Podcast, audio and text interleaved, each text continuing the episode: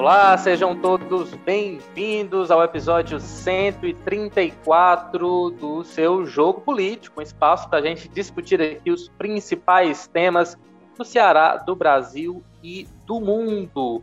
Eu sou Ítalo Coriolano, estou aqui substituindo Érico Firmo durante suas férias e uma notícia boa, hein? No próximo episódio ele já vai estar de volta aqui no comando do Jogo Político. Muito bem, vamos lá. Hoje, com a participação de Walter George, editor de opinião. Olá, Walter. Bom dia, Ítalo. Aliás, olá, né? Olá, não pode dizer bom dia, né? Porque... Para a hora em que a pessoa estiver escutando, então, um olá é, para então ele. Bom dia, boa tarde, boa noite, né? Pronto, é, pois é. Importa a hora. Quem também está aqui com a gente é Tânia Alves, editora de Cotidiano do Povo. Taninha, seja bem-vinda. Obrigada, Ítalo. Tudo bem, Walter? Estamos aqui. Vamos lá, né, gente? Discutir aí outros assuntos relacionados à nossa, relacionados à nossa política, cada dia mais movimentada. Tem CPI, tem pesquisa e tem também muitos movimentos de olho nas eleições de 2022. Tem um um aspecto curioso, parece que o Brasil está aí em busca do seu Joe Biden, né, o presidente eleito dos Estados Unidos, com discurso de união, de pacificação, acabou virando referência no mundo político, e o Brasil parece que está tentando embarcar nessa onda e alguns nomes se colocando aí como uma espécie de Biden brasileiro. Começou com o senador cearense Tasso Gereissati, que disse que gostaria de ser, sim, o Biden brasileiro. Recentemente, o ex-ministro Ciro Gomes publicou, fez postagens nas redes sociais se associando a Biden, principalmente no que se refere ao plano econômico, ao mesmo tempo em que o ex-ministro Aloysio Mercadante tentou também traçar um paralelo entre Lula e Biden, mas de uma forma diferente. Ele falou que o Biden é que tenta ser o Lula americano. Enfim, temos aí essa influência norte-americana dentro da nossa política, três nomes fortes, e o principal questionamento do nosso podcast é: quem será o Biden brasileiro? Tasso, Ciro ou Lula? Começo discutindo esse tema, essa questão aí bastante curiosa com Walter George. Walter, em quem que você aposta? Como Biden, nenhum. Para mim, para mim é uma comparação. As realidades são absolutamente. Absolut... Você, você vai ter que encontrar, encontrar é, é, referências de um para o outro em outros aspectos. Ah, pela idade, um é, é fim de carreira, não sei o que, o, é o caso do Tasso. Assim, né? seria um último. Tipo, o, é, o Tasso se aproxima, né? o próprio Lula é, é próxima desse tirando esse aspecto assim que um tenta e aí nesse sentido prejudica o, a projeção do Ciro, mas tirando esse aspecto eu não vejo eu não vejo quase que similaridade entre as situações nesse, nesse ponto de vista, né? É, o, o, o, Ciro, por exemplo, ele e o, e o Tasso também está nessa linha. Eles tentam viabilizar uma ideia de, de terceira via, né? Que é tudo que o Biden não é. O Biden é o, a, a, disputa americana ela tem dois lados, ele é um dos lados, só com característica diferente, tal, mas é um dos lados, ele é um lado democrata. Né? Então ele não é uma terceira via, ele não é uma pessoa que está furando uma, uma, uma polarização, né? ao contrário do que tenta ser o Ciro e do que tenta ser, por exemplo, nesse momento o Tasso. Né? Eles tentam se apresentar como alternativa, olha, tem esses dois polos aqui, mas existe um terceiro polo, eu estou aqui e eu sou ele. Né? O Ciro, com todas as dificuldades que a gente já sabe que ele terá para se apresentar como tal, dada, dado o vínculo que ele teve com os governos do PT e tal, que ele tenta se desvincular agora com muita virulência com o discurso em relação ao Lula, principalmente, né? Então, eu, eu, eu, sinceramente, eu, eu acho um, não sei se eu chamo de modismo, não sei se eu chamo de, de falta de, de, melhor argumento, eu não sei o que, que é, mas eu não vejo, eu não consigo encontrar e, entre, e com relação ao Lula, pior ainda, né? O Lula talvez fosse, fosse, fosse é, identificado por conta dessa história que eu estou falando. O Lula é um dos lados da polarização.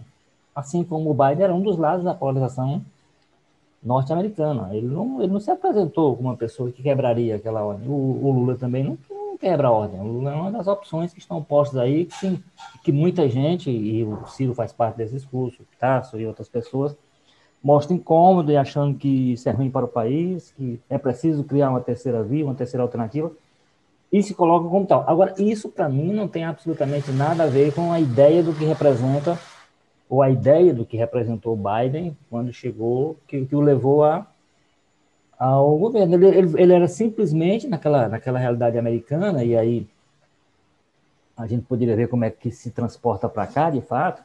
Ele era simplesmente uma possibilidade que foi dada eleitor americano de ter uma, uma calma, né? Ter uma, uma tranquilidade que o, o, o, o, o Trump não permitia ao país por um comportamento meio que parecido com o do nosso presidente aqui no Brasil. Né? É criando crise, gerando crise, dando declarações polêmicas e, e, se esquecendo, às vezes, de governar. Então, eu acho que o Biden foi uma aposta do eleitor americano, e aí com todas aquelas características que tem o modelo americano, né, que na verdade é mais é quem tem mais capacidade de mobilizar os eleitores do seu partido para o voto, para poder formar o, a tal da maioria. Mas o fato é que ele ele foi um fator de motivação para o eleitor democrata para eles é, irem, irem votar e, enfim, promover uma mudança na política americana que em relação ao que o Trump representava. Então, quando eu olho para essas possibilidades, Ciro, essas três que você colocou, Ciro, Tasso e Lula, eu não vejo nenhum que se encaixe como se a gente for fazer um esforço aqui de tentar entender quem é o Biden no, no, no processo brasileiro para 2022. Eu não vejo. Eu acho que cada um tem sua característica, mas um, uma coisa não tem, no meu entendimento, ou não tem nada, é, seria muito. Porque, como eu disse, ah, pode, você pode aproximar pela, pela idade, você pode aproximar pelo, pela essa característica, dizer, o eleitor talvez queira alguém que ele já conhece, que pode dar uma, dar uma acalmada, porque o eleitor, o americano também conhecia o Biden, né? Ele tinha sido oito anos vice do, do, do Obama. Então, então, de certa forma, essa aposta na,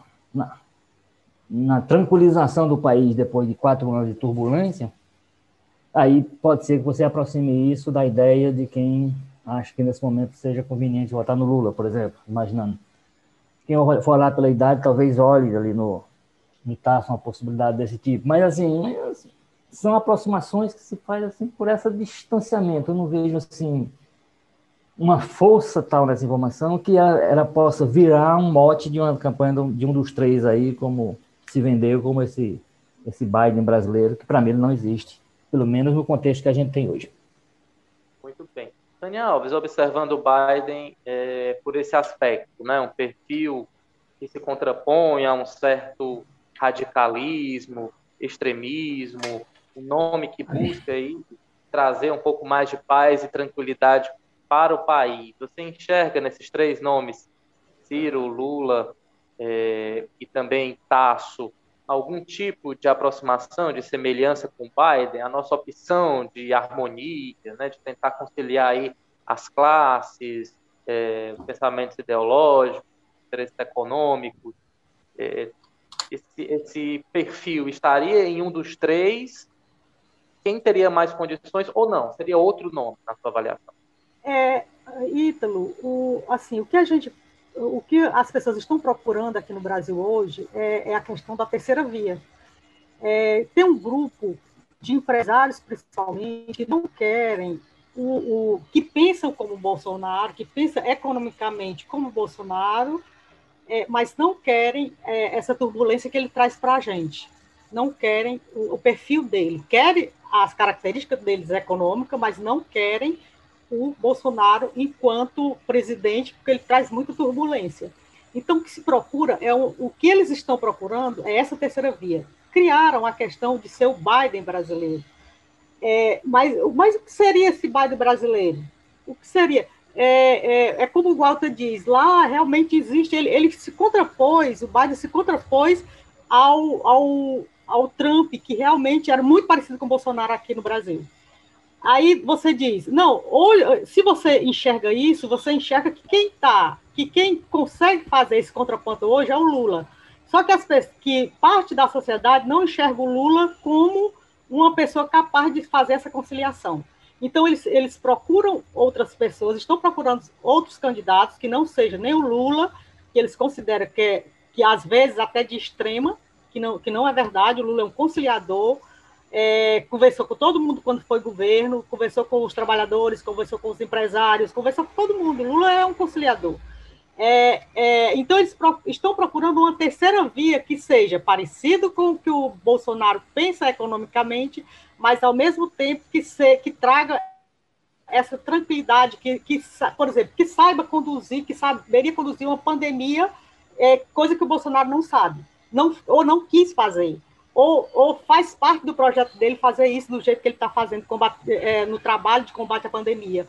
Então, eles estão querendo essa pessoa centrada, então, a, a partir daí surgem outros nomes também, não surge so, somente o do Ciro. O, o, o Ciro, é, é, como é que eu enxergo o Ciro? O Ciro se perde pela boca. Ele está totalmente perdido dessa campanha. Certo? Ele, ele fica dando entrevista que serve para a manchete do jornal e não trabalha e, é, a, a, questão do eleitorado. Ele não enxerga o eleitorado, ele está enxergando a questão de, de, de, de, ele quer ser contra o Lula, o antipetismo, mas como é que ele vai trazer é, o eleitor do Bolsonaro para ele se ele é considerado de esquerda pelo eleitor do Bolsonaro? Sabe? Então fica essa coisa meio perdida e ele não é, não é comedido, ele é muito. É, ele se perde pela boca, pelo que ele diz. O Targereissati, assim, dos três perfis, seria o mais parecido com o Biden por conta da idade da, e da, da. assim, o, o, o, o Tasso até tem me surpreendido pelo, pela serenidade com que ele tem tratado o, o momento político do Brasil ele critica o Lula, critica os partidos, o, o, PT, logicamente ele não quer que o PT volte ao poder, mas ao mesmo tempo ele critica muito o Bolsonaro, principalmente na, na, na questão da, da como ele trata a pandemia. Sabe? E ele tem sido uma voz bem coerente, ele tem sido uma voz que tem batido e tem ido para cima, sabe? E, e, de forma que não agrida as pessoas, ele não agride. Ele, ele faz o papel dele, certo? Ele defende as ideias dele, mas ele não vai para cima, não fica brigando com o povo, não fica. É, é, ele diz algumas coisas fortes, mas ele diz com serenidade. Então é, é o perfil mais parecido. Mas não sei se a gente precisa disso, certo? Eu não sei. É, é, o Brasil atualmente realmente ele vai, vai continuar com, com, a, com a questão da, do PT e do Bolsonaro, certo? É, é, e existe muito isso, ainda não se quebrou isso, certo? Tem uma coisa ainda a se resolver aí nesse meio, antes que surja essa terceira via, antes que surja. E assim, e é muito difícil surgir essa terceira via. Tá? É muito difícil você conseguir fabricar um, um candidato que seja viável nesse, nesse momento do Brasil, porque ele está tá, tá ainda muito polarizado, muito mesmo, sabe? E, e, e, a questão de trazer o Biden é, é, aquela coisa de você copiar uma coisa que não serve para nós. Tá? Não vai servir para nós. É, é, aqui é um outro contexto, é uma outra coisa. Então, acho que tem que se pensar numa terceira via, se você quer uma terceira via, mas pensando de outra forma, pensando em agregar, pensando em, em, em trazer os dois lados para conversar, sabe? Enquanto não fizer isso, enquanto você estiver é, descartando totalmente a conciliação do Lula, você não consegue fazer essa terceira via. Muito bem. Volta, pegando o gancho do que a Tânia falou, é, realmente o Brasil parece estar em busca desse nome, digamos, mais ao centro, né?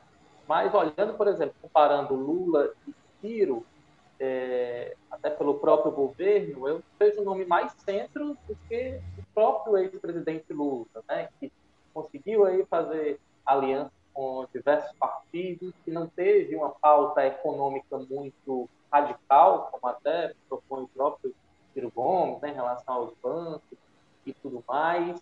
É, é, o que, que falta para o Brasil enxergar o Lula como esse nome de centro, também um nome conciliador? é, é um pouco como a, como a Tânia disse, assim, há uma, há uma rejeição. Como eu digo, as pessoas que, por exemplo, falam que o, que o PT é uma ameaça ao país porque vai querer implantar o comunismo, essa coisa desse tipo, para mim, só se a pessoa tiver passado os últimos 20 anos, 30 anos na Lua e chegou agora. Então, e aí o PT que tem na cabeça dele pode ser aquele de 1982 e tal, que já não era é, que já não era um, parti um partido totalmente é, fechado à conversa, era um partido, digamos assim, de fato mais, mais radical do que é hoje. Mas mesmo esse partido mais radical, ele nunca foi, nunca defendeu, nunca teve nada sequer parecido, porque já tinha. O, o PT tem experiência em prefeituras desde o, da, da, década de 1980 e as, as pessoas podiam acompanhar. Nós tínhamos, tivemos aqui Capuí como um dos primeiros municípios do Brasil com gestões em Fortaleza, mesmo em 85, né, teve a gestão da Maria Luísa, que, ao contrário, quer dizer, ela começou a radicalizar muito e ela foi expulsa do PT. Né? Então, assim, se você for olhar direito a trajetória, não faz o menor sentido essa ideia que foi, foi evoluindo e se, se criou, que hoje faz com que é, se, tente, se tente colocar no, no Lula essa ideia, essa imagem de, de radical. Agora, problema que ele tem que, ele tem que, de fato, montar uma estratégia para resolver, que é um problema dele. Né? É, diálogo com, com os setores, ele tem desde quando era sindicalista. Aliás, uma das, uma das coisas que fez o Lula crescer como líder sindical era exatamente a capacidade que ele tinha, e identificada nos, nos companheiros lá de trabalho, a capacidade de dialogar, de conversar, de chegar ao melhor acordo possível com os, com os patrões. Né? É, então, se a gente for olhar a, forma como, como se deu, é, a, a, prática dele do governo a mesma coisa. Você não, você, você não teve um governo que em nenhum momento apontasse para rompimento de nada. Eu acho que o, a era Bolsonaro, em dois anos e meio, já foi muito mais, digamos assim, ameaçadora ao sistema e, a, e ao que tem aí, nesses dois anos e meio, do que o, o PT foi nos 14 anos que esteve na presidência. Né? Então, agora, foi, foi uma, uma, uma imagem é, muito bem montada. Muito bem. Eu acho que tem um contexto mundial nisso, né? Aí é o contexto que ajuda a explicar é o próprio Trump nos Estados Unidos e tal, né? O Biden, por exemplo, o Biden para os padrões americanos ele é quase que comunista também, né?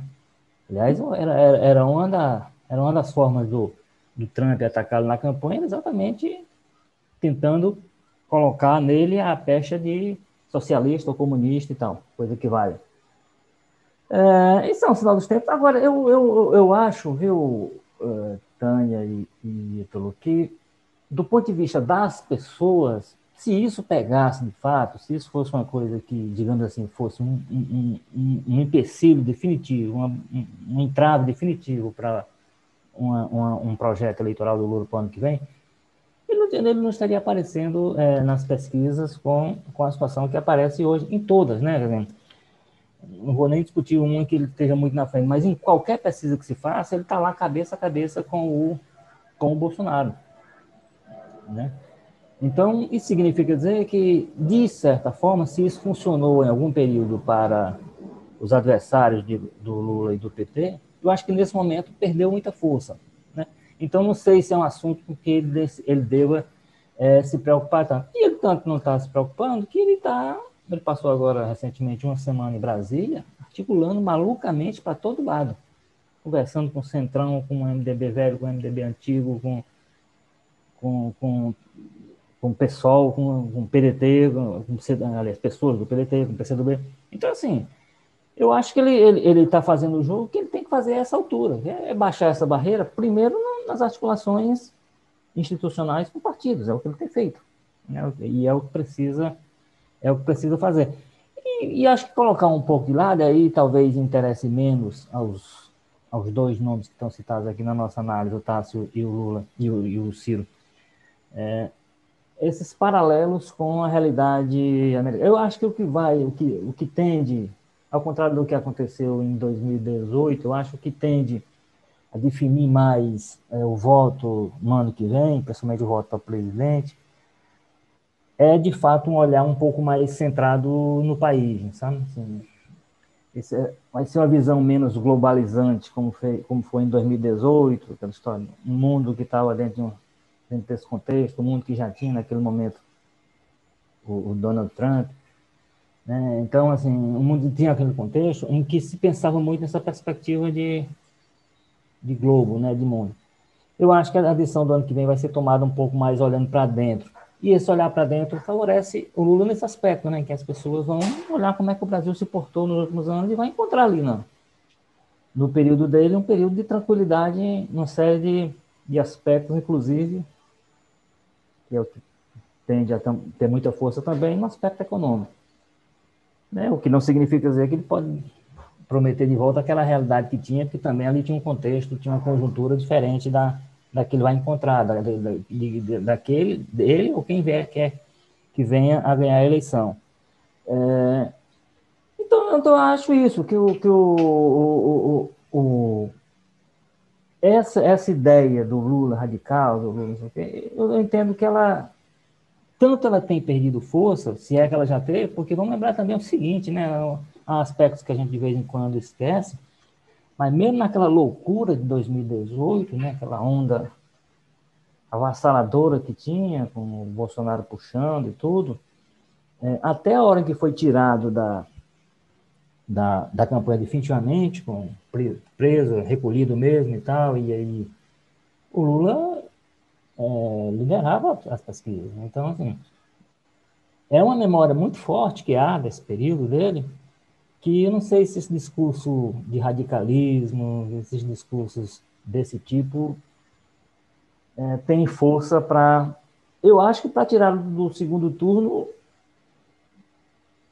tem demonstrado infrutivo. Pra, e, e, vai ser um discurso que vai ter dificuldade para ser emplacado numa disputa final, muito embora esteja sendo montada a ideia para isso, né? Como foi dito aqui, a questão da terceira via, quer dizer, a pessoa que não é um nem outro, porque esses dois lados estabilizam o país, esses dois lados não meteu o país mais quatro anos em, em briga de poder, em briga de correntes e tal, em briga de um contra o outro. Então vamos aqui um terceiro, como se chegasse essa terceira via e essas duas correntes fossem para casa descansar e deixar o país tranquilo. Isso não vai acontecer, né? Não tende a acontecer, pelo menos. Então, então acho isso, assim, que eu, ele está fazendo o caminho que tem que, se, tem que trilhar esse momento, não sei se vai ser suficiente para uma vitória se ele vier a ser candidato, mas é o que, é o que cabe a ele fazer nesse momento, porque junto com isso tem, como disse, vai, vai, vai ser a trajetória efetiva dele, desde quando líder sindical e depois como presidente, vai ver que essa ideia de radicalismo em relação ao Lula é muito, é muito pouco, é muito, é, é muito pouco provável que que venha a prevalecer no sentido de inviabilizar a sua, sua candidatura. Agora, Tânia, para acirrar aí ainda mais os ânimos, de alguma forma modificar estratégias, tivemos a divulgação da última pesquisa Datafolha né, para presidente nas eleições de 2022 e temos aí comprovada uma polarização, né, etapa de agora, entre o ex-presidente Lula e o presidente Jair Bolsonaro, com uma vantagem que deixou muita gente surpresa para o petista. Né? No primeiro turno, ele alcançou 41% das intenções de voto contra 23% de Bolsonaro.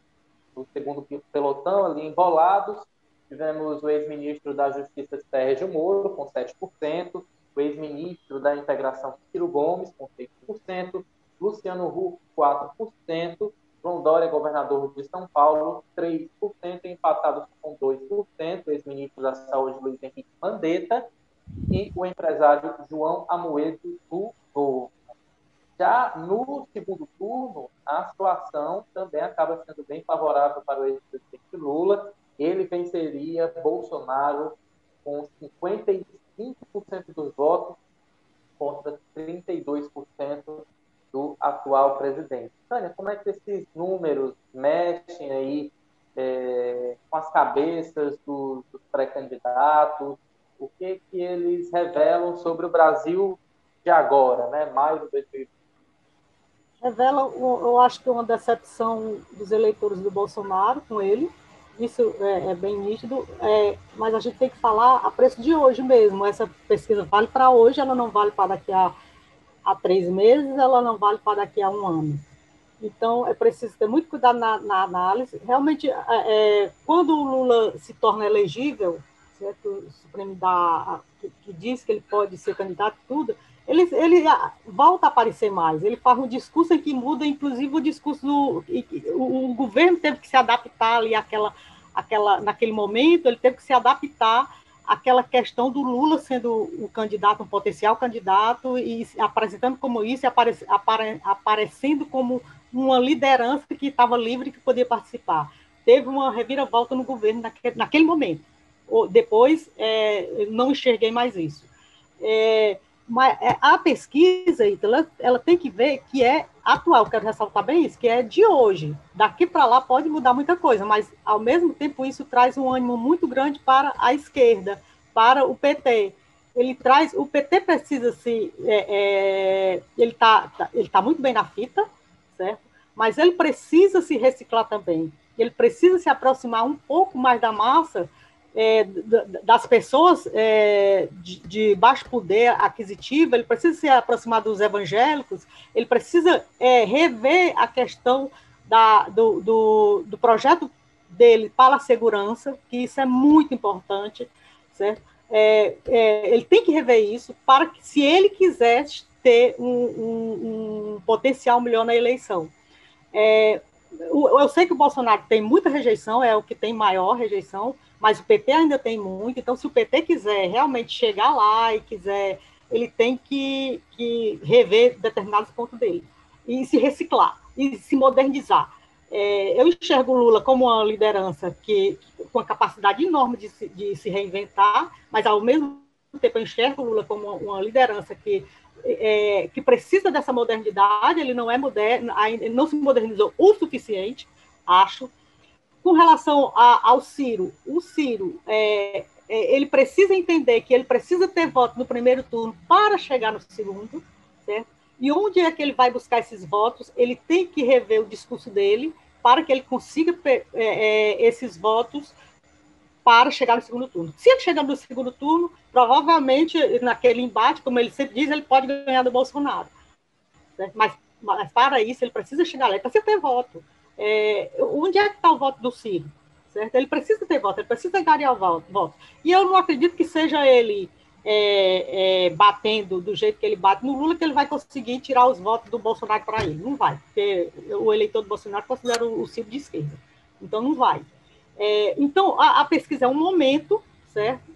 É, é, um retrato do momento que se, for, é, se apresenta muito bom para o Lula, mas ao mesmo tempo tem o Bolsonaro ali com aqueles é, é, seguidores dele, que é, é, assim, se ele mantém aquilo, ele está fazendo um discurso muito para eles, para os seguidores dele, para o pessoal que é dele, né, que é aguerrido com ele, o Bolsonaro está fazendo a, a, o mandato dele para esse pessoal, o discurso dele é para ele, para se manter ali seguro, para manter aquele grupo, com aquele grupo, com aquele percentual, ele chega ao segundo turno. É isso que eu acho que. E em chegar ao segundo turno, se for com o Lula para ele, ele acha que é melhor é, para ele ter o, o, o, Lula no segundo turno. Porque é mais fácil você bater na questão da corrupção, que é o maior corrupto do, do ano, que é o maior corrupto do mundo.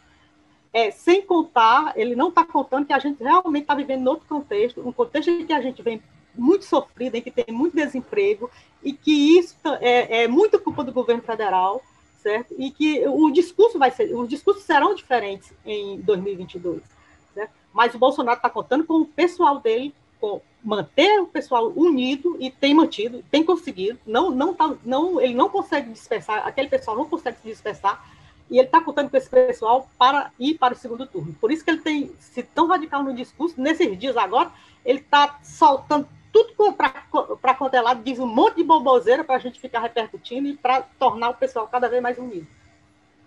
Isso é verdade, Tânia. Depois da pesquisa, então, o presidente soltou o cachorro e o alvo principal, claro, acabou sendo o ex-presidente Lula, Walter George. Digamos que foi é, desses personagens aqui que a gente comentou, o que mais é, é, demonstrou, de fato, uma reação mais forte depois dos números do, do Datafolha. Né? E é como a Tânia disse, é um discurso para fidelizar o seu eleitorado. Com esses 23, 25%, ele estaria é, no segundo turno.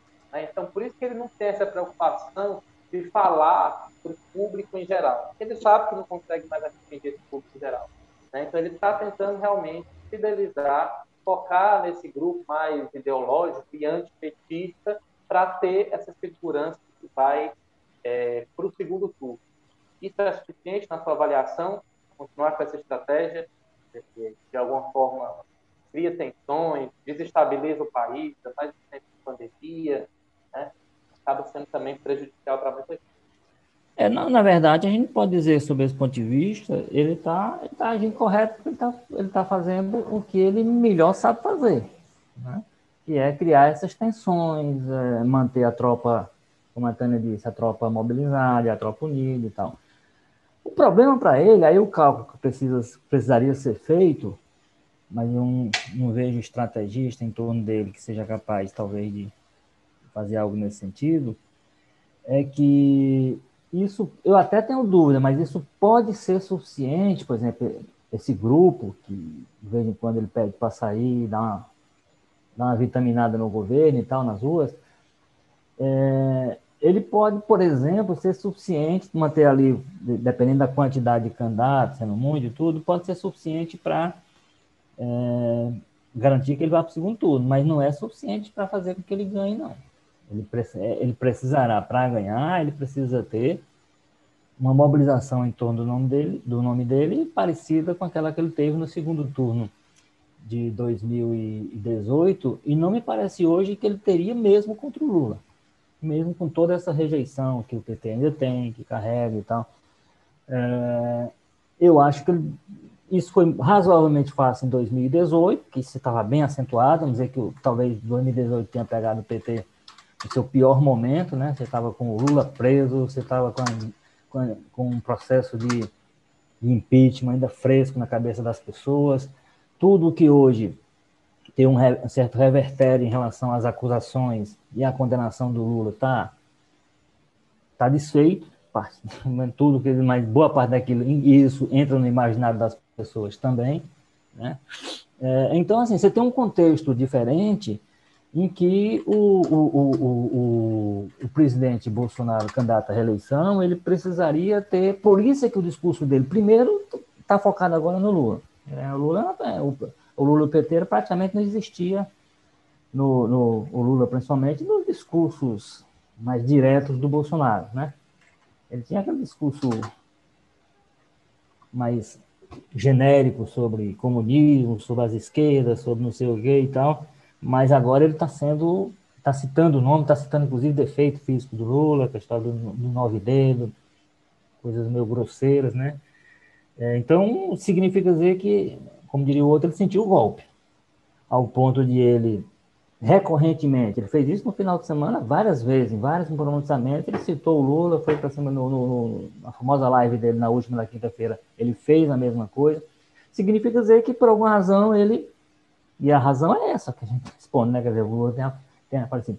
E aí vai ter uma dificuldade aí pro, o, a questão do Ciro, por exemplo, vai, ter, vai ser difícil dele encaixar por algumas razões. É, primeiro, se ele, se ele for para esse discurso de corrupção, dizer, o que é que você vai dizer hoje contra o Lula que já não tenha sido dito? Né? O que, é que você vai, qual a acusação que você vai fazer que ele não já tenha enfrentado e que, de alguma forma, uma parte dela ele até tenha é, na cabeça das pessoas vencido, que tem aquela discussão, mas ele foi inocentado não foi? Olha, no frigir dos jogos ele foi, porque se o processo contra ele foi anulado, ele voltou a ser inocente. Ele, ele é tão inocente quanto qualquer um de nós, que não tenha nenhuma condenação é, contra. Então, é, aí, aí, você vai dizer o quê? Você vai, ah, vai, atacar, vai atacar por onde? E aí o Ciro, o Ciro faz tudo isso em função desse cálculo que a Dantana disse que ele faz, só que é um cálculo para mim equivocado. Sim. É, ele, por exemplo, ele cobrou desse Datafolha, porque o Datafolha não fez simulação de segundo turno é, Lula e Ciro. Segundo ele, é porque essa simulação daria ele na frente do Lula. Olha, nós estamos falando de pesquisa, nós estamos falando, como já foi dito aqui, eu vou reforçar, de um retrato de momento, nós não estamos falando do resultado da eleição. O resultado da eleição vai ser o dia que a eleição acontecer, depois que as pessoas votarem. A pesquisa ela vai pegando as tendências, e, enfim, e esses retratos momentâneos. Não dá para imaginar que hoje, fizer uma simulação, hoje, Lula contra o Ciro, o Ciro vence? É, isso, como a Tana disse, ele não consegue se viabilizar no primeiro turno, quer dizer, ele é um candidato que não. É bom só se tiver segundo turno. Se, se, se, se tiver primeiro, passar pelo primeiro, ele não consegue é, se viabilizar. Então, é uma coisa complicada, né? De ele imaginar que hoje ele teria uma situação. E aí ele faz esse discurso agressivo contra o PT, vai ter que se explicar com relação a isso, porque é um, é um partido, é um, é um governo que durante boa parte do tempo ele fez, ele foi aliado. Então ele diz hoje com um aliado crítico, ele diz, por exemplo, ele disse recentemente que não, eu só fui para o PT para fazer o, o, o, o, canal da, da da integração, da transposição. Olha, isso, isso cheira a oportunismo, né? Você dizer assim, você pegar uma coisa, cheira não, é, é oportunismo puro, eu diria. Você pegar uma coisa que é exitosa no governo, não, eu fui lá para fazer só aquilo que é de bom, que a parte que tem de mal não tem nada a ver com isso, não. Isso não é aliado, né? Isso não é uma pessoa confiável. Isso, e uma pessoa que não é confiável, não é confiável para quem for e não é confiável para quem pode ser, né? Isso, esse tipo de coisa também entra no cálculo. Né? Se o cara está fazendo isso de quem for aliado naquele nível lá atrás, o que, é que ele pode dizer da gente daqui para frente? E você tem, de outro lado, nessa perspectiva de um eleitorado que se vai disputar, um, um eleitorado de centro-esquerda, um eleitorado mais progressista, é, você tem uma pessoa que você pode ter um milhão de, de razões para apontar é, defeitos dele, mas não dá para dizer que o Lula seja um aliado inconfiável. Né? Não dá para dizer que o Lula, seja, por exemplo, que ele, que ele se queixa, ele não, ele não se queixa hoje nem do Palocci, que foi, fez aqueles depoimentos, aqueles, aquelas delações que pontam o dedo na cara do Lula. Então, assim, é uma situação complicada para o Ciro e ele vai ter que encontrar, de fato, ele contratou agora uma pessoa muito bem paga para dar solução para ele, que é o que é o João Santana, mas ele vai ter que encontrar um discurso muito bem, muito bem acertadinho para poder fazer o que ele está querendo fazer, que é pegar os insatisfeitos com o PT, os insatisfeitos com o Bolsonaro, botar tudo dentro de um bolo e liderar esse pessoal. Né? Ele vai ter que mostrar muita competência e vai demonstrar uma capacidade de articulação que, sinceramente, não demonstrou. Tanto não demonstrou que não consegue ir além dos, daqueles 12% que registrou é, ano passado. Até já teve um pouco mais disso, mas exatamente porque na hora que as pessoas precisam mais confiar nele, eu acho que há, um, há ainda um receio por conta dessas instabilidades que ele o Lula, ou o Ciro, vamos lembrar, que hoje diz que o Lula é o maior corruptor da história, o maior corrupto, é o mesmo que um dia atrás, um tempo atrás, estava dizendo que estava disposto a pegar um revólver e pegar o Lula e proteger dentro não sei onde, levar para uma embaixada, fazer o que for possível, porque o Lula não tinha culpa de nada e tal. É, então, assim, ele tem que ter cuidado às vezes com a palavra, tem que ter cuidado com as ações, porque eu acho que não tem dado certo essa forma dele proceder, não tem dado certo. Então ele tem que encontrar uma forma diferente de atuar para se viabilizar em 2000 e 22, principalmente para ser essa terceira via que ele está tá se apresentando como alternativa, né? Assim, aquela pessoa que, como eu disse, que vai ter que juntar interesses muito contraditórios em torno dele. Então, ele, quem não pode ser contraditório nisso é ele, quer dizer, e quem tem que ser confiável para aquelas pessoas que ele vai liderar em torno de um projeto tem que ser ele. Eu acho que ele começa por ele dosar um pouquinho e, e, e calcular melhor é, as declarações. Realmente é uma, uma coleção né, de contradições que, de alguma forma, as contradições atrapalham aí os planos de Ciro Gomes, que em 2018 terminou ali com seus 12% né, de votos, e a pesquisa mais recente mostra ele aí com 6%, empatado tecnicamente, mas numericamente atrás né, de Sérgio Moro. É, é Ítalo, muito embora também seja importante dizer que esse cálculo que você fez simples aí não é tão simples assim, né? Não é, não é pegar os 12% que ele teve de voto e dizer que ele tem 6% dos votos agora e tal. É, é, é, é, uma, é uma projeção que se faz e tudo, mas não significa dizer que ele não possa daqui a na campanha ter mais que esses 12% e tal, etc. Que ele, que ele parece menor do que ele estava em 2018, parece. Né? Parece. Olhando aí para esses 6%, né, e também os outros nomes aí é, é, que estão embolados nesse segundo pilotão, parece que a única alternativa realmente de algum desses nomes chegar ao segundo turno é se unindo. Né? Mas eu vejo, assim, com certa dificuldade, um Moro apoiando o Ciro, ou mesmo a aliança PSDB com, com o PDT, é, justamente porque é um partido né, de tradição hegemônica e mandou faz por muito tempo, dificilmente abriria mão de uma candidatura é, em nome de Ciro. Né? E Tasso vem realmente se mostrando bem animado para essa disputa. Né? O fator Tasso, de alguma forma, também atrapalha Ciro, é, justamente por passar mais do que ele essa imagem de união ou de conciliação.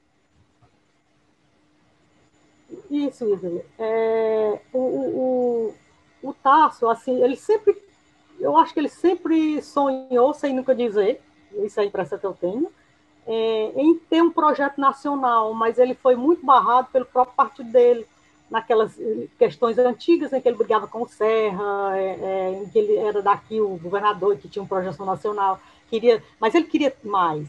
Hoje ele, ele realmente está sendo essa voz para o centro, certo? Hoje o Tasso se apresenta como essa voz do centro, é um cara ponderado, certo? Eu acho que a, que a idade fez com que ele se tornasse mais ponderado e deixasse aqueles arrobos que ele tinha, aquela coisa de, de ir para cima mesmo. Ele não, não ele está muito ponderado, tá, Sato, hoje, pelo discurso dele. Não estou falando pessoalmente, estou falando pelo discurso que aparece na imprensa dele. Então, ele está muito ponderado. E, e, de uma maneira geral, o centro ele vai ter que se unir. Não sei como, não sei como é que isso vai acontecer, se eles vão conseguir juntar todo mundo no mesmo saco, conseguir juntar o Eduardo Leito, o João Dória, o Alexandre Calil, o, o Mandetta, o Luciano Huck. O Luciano Huck praticamente está fora da, do, do páreo, porque ele, ele vai substituir o, o, o Faustão. Então, para que ele fosse candidato, ele tem que deixar isso, certo? Ele vai para a tarde de domingo, é, a Globo está atrás de uma pessoa para botar no lugar dele no sábado. É, então, eu acho muito difícil o Luciano Huck ir para esse projeto. Mas é, é, se eles não se unirem em torno de um nome, inclusive com Ciro, Ciro, Tasso, todo mundo, é, é, eles não vão ter condição de chegar a, ao segundo turno, que é o que eles querem. Quer dizer, isso é o preço de hoje, porque amanhã pode mudar tudo, pode acontecer um monte de coisa, pode. É, é, a, é, a, gente está no, no, no, momento do imponderável muito forte, que, que você está hoje está bem, é, e amanhã pode acontecer alguma coisa com você muito rápido, certo?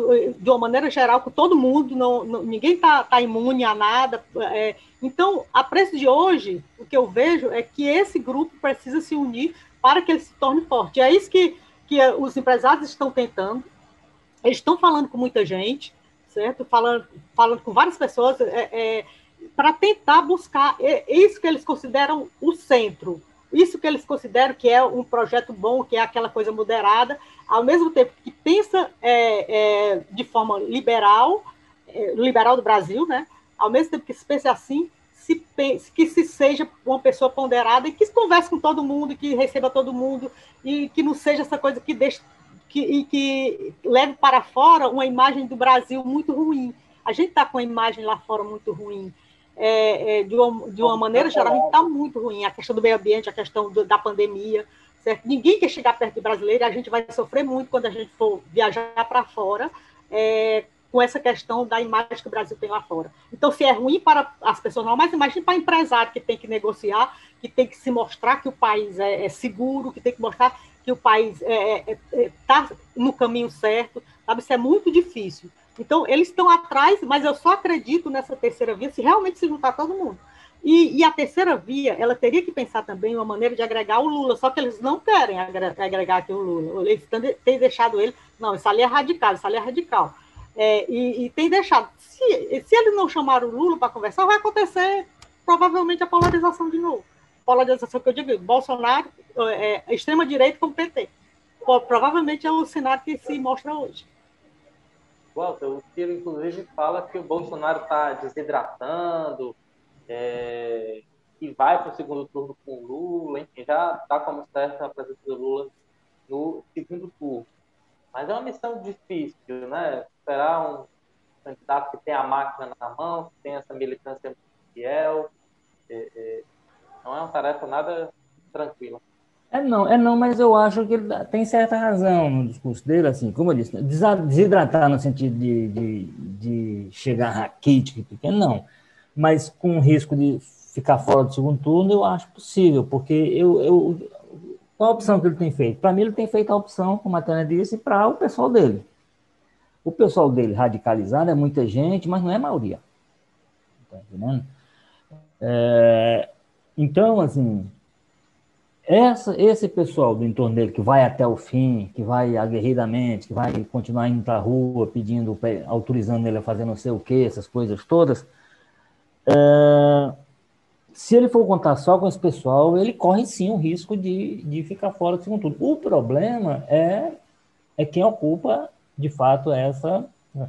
Você tem um segmento que me parece consolidado, aí não é consolidado de agora, é consolidado de sempre. Aí a gente vai ter que que recorrer mais do que às pesquisas, a gente tem que recorrer a uma média de como é que as coisas têm se comportado. Você pega de 89 para cá, você tem ali um eleitorado que em torno de 30%, 89 não, foi menos, mas se você pegar de 94 para cá, é, tem ficado em torno de 30% de votos em candidatos do PT.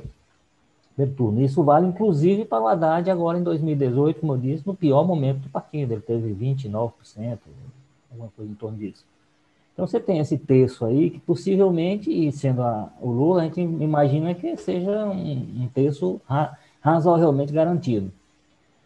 É, eu acho que o Bolsonaro, esse grupo que o, que o acompanha em qualquer circunstância, não chega a um terço. Não chega a 30%.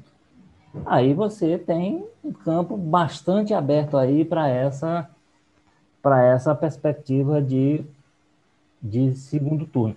O, o, o, a aposta do, do, da Tânia, do, do TAS, que a Tânia referiu isso aí, é exatamente isso. Você, você quando tira esses dois, você vai para aqueles nomes todos que são colocados em pesquisa, o próprio Ciro, o Tasso, o Datafolha até não, não colocou o Tasso, mas uma pesquisa anterior que colocou. Aí você tem colocado o Hulk, você tem colocado o Mandetta, tem colocado o Ernesto, o Ernesto, o o governador do, do, Rio Grande do Sul, Eduardo Leite. o Eduardo Leite, você tem colocado o Dória, tem colocado toda essa pessoa, e você tem aí um, no bolo, um número, não sei se dá para somar um com o outro, mas se você fosse possível fazer isso, você tem um, um, um eleitorado razoável aí, em torno desses nomes. É, se você puder somar, e aí você não tem nenhum, incluindo o Ciro Gomes, nenhum deslancha. Por exemplo, nenhum consegue os dois dígitos. Nenhum chega aos dois dígitos. Então, se for possível uma grande composição entre essas forças, que o eleitor que anuncia no Ciro, que anuncia no Mandetta, que anuncia no TAS, que anuncia não sei o que, se anuncia hoje, voto nessa aqui, se identificar com essa grande composição e for para aí, a gente tem uma candidatura de fato muito forte. A, minha, a dificuldade que eu vejo no caso específico do Ciro, por exemplo, é essa questão do histórico, assim, da, da confiabilidade. E aí é nisso, por exemplo, que aposta o Tasso. É, o Tasso chega como uma pessoa que, mesmo tendo esses, esses planos nacionais que a Tânia falou aí, nunca executou, nunca deixaram que ele executasse. Então, de repente, ele tem uma chance aí de ser, de liderar um processo nesse sentido. E com essa, com esse grau de, digamos assim, com esse crédito. O crédito ele nunca foi candidato, enfim, o crédito é que quando os acordos e as, e as circunstâncias que ele foi governador, ele teve, ele conseguiu essa, essa liderança.